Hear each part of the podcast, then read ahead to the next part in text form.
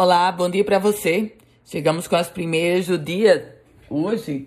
Hoje é sexta-feira, 17 de junho de 2022. E o preço do litro da gasolina comum em Natal já chega a R$ 7,99 em alguns postos de combustíveis.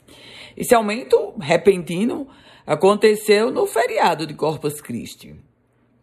Resultado dessa história, não houve nenhum reajuste oficial no preço da gasolina, mas o natalense está pagando um elevado valor, um valor que se coloca como um dos mais altos do país.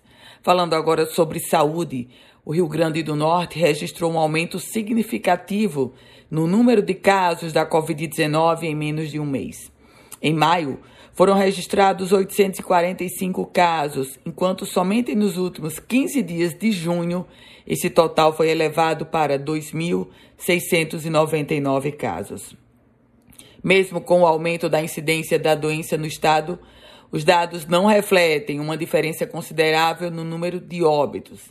Entre maio e junho, o número de mortes confirmadas passou de 8.175 para 8.208, sendo a maior parte dos óbitos ainda sob investigação.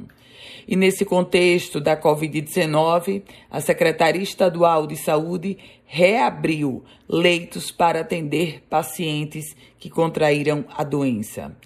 Nas últimas 24 horas, foram 571 casos da Covid-19 registrados, um detalhe importante é que esses leitos reabertos, eles estão, estão postos não só na capital, mas também em unidades do interior.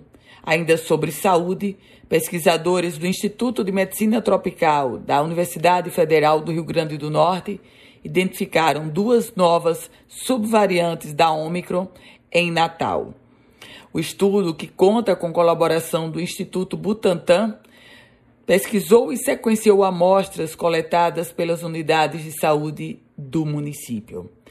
Política: o ex-presidente Lula esteve na capital Potiguar, cumpriu uma agenda com os governadores nordestinos, depois esteve na Feira de Agricultura Familiar, na Feira Regional de Agricultura Familiar, e por último, foi na Arena das Dunas em um evento aberto ao público, onde trouxe um discurso contundente de crítica ao governo federal e trouxe também todo o cenário do processo eleitoral de 2022, onde ele se coloca como pré-candidato a presidente, tendo como pré-candidato a vice o ex-governador de São Paulo, Geraldo Alckmin.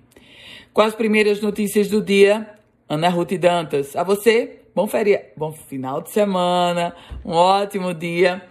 E se quiser compartilhar esse boletim, fique muito à vontade.